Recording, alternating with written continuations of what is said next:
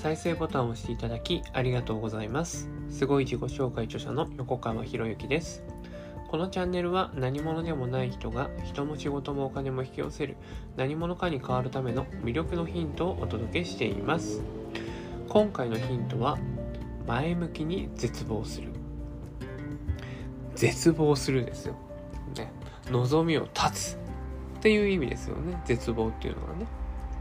で、えー、まあ多くの場合この絶望っていう言葉は望みが断たれるっていう受け身的な意味で使われることが多いんですけれどもそうじゃなくて今回は前向きに絶望するなので自ら望みを断つということですね。じゃあどんな望みを断ちたいのかっていうとこれが誰からも嫌われたくないっていう望み誰からも嫌われたくないっていう望み。いや誰からも嫌われたくないっていうのはまあ当然ですよね。人としては当然だと思うんですよ。なんでかっていうと昔って集団生活をしていたわけですよね。原始時代から。まあつい先でも江戸時代からもそうか。江戸時代とかもそうかもしれないですけどね。こうやって子子で子ね、えー、個性の子ね。子で生活できるようになったのって、まあ、つい最近のことだと思うんですよね。だから人類史上初に近いぐらいな子で生活できるなんてね。でみんな共同で生活していたからやっぱりその嫌われたらもう生きていけないですよね。例えば江戸時代だったら村八分とかになってしまったら誰も農作物の手入れとかね手伝ってくれなくなってしまって、ね、農農作物取れない。で年貢が納められないみたいなことになったらねあのまともに生きていけないわけじゃないですか。で下手するとね、えー、年貢を納めないっていう話になってね捕まる可能性だってあったわけですからね。だそう考えると昔はいかにいかにねお互いの顔色を伺って生きていくかっていうのが生きる術として必要だったわけですよ。でその DNA, DNA にはね、そういう生活をしてきたものが刻み込まれてるわけですよ。で僕たちの中には誰からも嫌われたくないという思いがもう DNA に刻み込まれているんで、これはもうしょうがないですよね。そういうものがあるということをまず認める。じゃあ、じゃあね、じゃあその DNA に従ってそのまま生活していったらいいのかって言ったら、まあ、そんなことないわけですよ。だって今の日本だったら、まあ、たとえ仮にね、えー、全員から嫌われたとしてもですね、最低限度の生活が保障されているんで、生きていくことはできるわけですよね。生きていくことはできるわけですから、だからそういうね、誰から嫌われても生きていけるような時代に今僕たちは生きていられるっていうね、もうこれだけでもありがたいなとか幸せだなとすごい思うんですけどね。うん、まあ僕の幸せレベルがすごい低いのかもしれないけど。でそうした誰からも嫌われたくないっていうその DNA に刻み込まれているものに僕たちはどうしても引っ張られちゃうんですよ。引っ張られちゃう。だから何かね、あこれをやりたいんだけどな、これをやろうかなと思うんだけれども、周りがなとか言っちゃうわけですよね。周りからどう思われたらね、こうどう思われるんだろうとか、周りから嫌われたらどうしようとか考えちゃう。で、それはね、本能なんですよ。本能。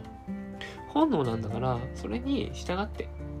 あ本能がそれをね、思い浮かべるわけですから、それに従っちゃいけないんですよね。で自分を出したいとか自分らしくありたいとかよく言いますけれども、そもそもだからそういうね DNA 細胞レベルでそうやって誰からもも嫌われたくないということをものを持ってるっていうことを知っておかないといけないですよね。細胞レベルで持っているものに対して拒否反応を出したらしょうがないですよね。うん、でそのそこにまず気づかないといけない。気づかないのに気づいてないのにね、えー自分を出したいと言っていても自分って出せないんですよ。自分って出せない。なんで、なんでかっていうと、そのね、細胞レベルの方に引っ張られちゃうから。であるんだったら、先にその細胞レベルのものを引き出した後に、ね、DNA レベルのものを引き出した後に、いや、そうじゃないんだよって。そうじゃなくて自分はこうしていくんだって、もう絶望するわけです。絶望してるんです。誰からも嫌われないっていう。誰からも嫌われたくないっていう、その望みからは絶望するんですよ。絶望っていう言葉がね、マイナス意味に捉えてる人、ね、もしかしたらあなたもそうかもしれないですけれども、言葉の定義っていうものは自分で全部決めていいんですからね。辞書に載っている定義が全てじゃないんですよね。辞書に載っている定義っていうのは、一般的に共通してみんなが使う言葉の定義でもあるしその辞書を編纂した人たちの言葉の定義なんですよね。それを採用するのか、ね、無意識に採用するのか意識的に採用するのかによってもまた変わってくるわけですよ。僕の絶望の定義っていうのは望みを断つだからもう能動的に主体的に、ね、望みを断つ。じゃあどんな望みを断ったらいいのかっていうのを考えるわけ。ですよ。で、まあ、今回のテーマとしては誰からも嫌われたくないという望みを断ちましょうねっていう話なんですけどね。まだもちょっと戻りますけれども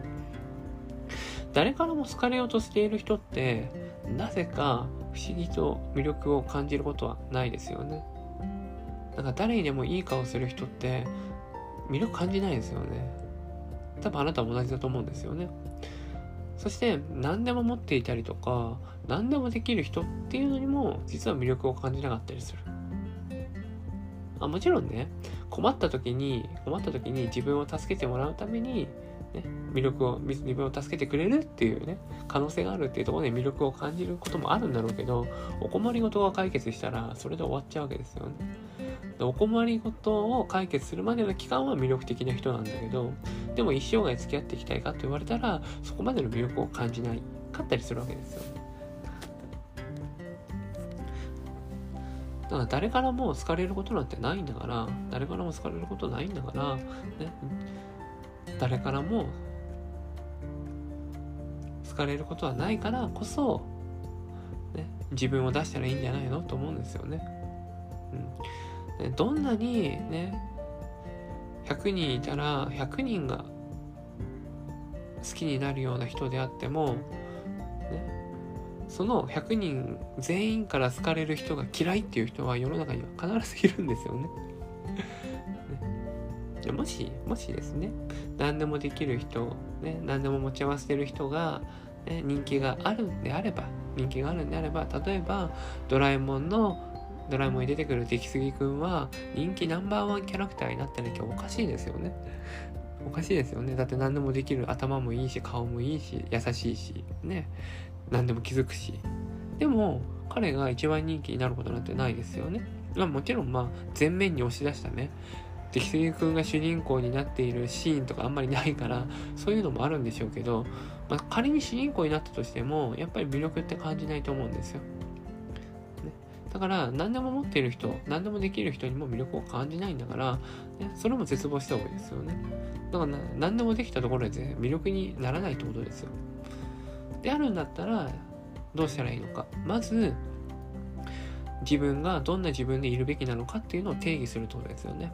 自分がどんな自分でいるべきなのかを定義する。そして、その定義した自分で過ごす時間をどれ長くしていく。自分で過ごす時間を長くしていく。そうするとねだんだんとまあ最初のうちはなんかね周りから批判来るんですよ。結構ね。なんでそんなことや特に身近な人からね。特に身近な人から来るんですけども、まあ、それも織り込み済みの方がいいですよ。それも織り込み済みな上でね、え、その、え、どんな自分でいるべきなのか自分で決めたありたいありたいというかあるべき自分ですよね。あるべき自分に近づくために何ができるのか。どうしていったらいいのか。っていうのを日々の行動の中で日々の日常の中で行動として落としていくんですよ。でそれをねずっと続けていくと、ね、知らないうちに、ね、周りからあの人はブレない人だよねっていう褒め方をされたりとかね。褒め方をされるってことはそれが一つのあなたの魅力に変わるということなんですよ。だ誰からも好かれることなんてないんだから、もうそこに関してもう断ち切っちゃってください。その望みを断ち切っちゃってください。もう絶望してください。ね、だったら、ね、誰からも好かれることないんだったら、ね、誰からも好かれることがないだったら、ね、あるべき自分っていうのを作っちゃって、その自分で過ごしていった方がいいじゃないですか。ね、もちろん、そのあるべき自分に対して、ね、嫌ってくる人もいますよ。嫌ってくる人もいますよ。でもそれはね、相手の自由じゃないですか。ね。相手が自分をどう思うかっていうのは相手の自由ですよね。で、こちらが相手をどう思うのかっていうのもこちらの自由ですよね。でお互いがお互いの自由を尊重し合えるような関係になるためには、ね、誰からも好かれることなんてないっていう絶望を自分自身に重ねればいけないというお話でした。誰からも好かれる人には魅力はないんだから、ね、だったらもう自分で決めちゃう。こういう自分で生きるんだっていうのを決めてその自分で生きることを毎日やってみてください。今回の魅力のヒントは以上になります。このチャンネルでは一人一人が大切な人を幸せに導く世の中にするためあなたの人生経験で培った魅力を生かして何者かとして活躍してほしいそんな思いで配信をしています。このチャンネルの音声を欠かさず聞いていただくと魅力ある人たちの考え方や立ち居振る舞いが分かり人も仕事もお金も引き寄せる何者かに変わっていくことができます。ぜひチャンネルフォローをしていただいて一緒に何者かになることを実現できたら嬉しいです。魅力のヒント今回は以上になります。また次回お会いします。横川博之でした。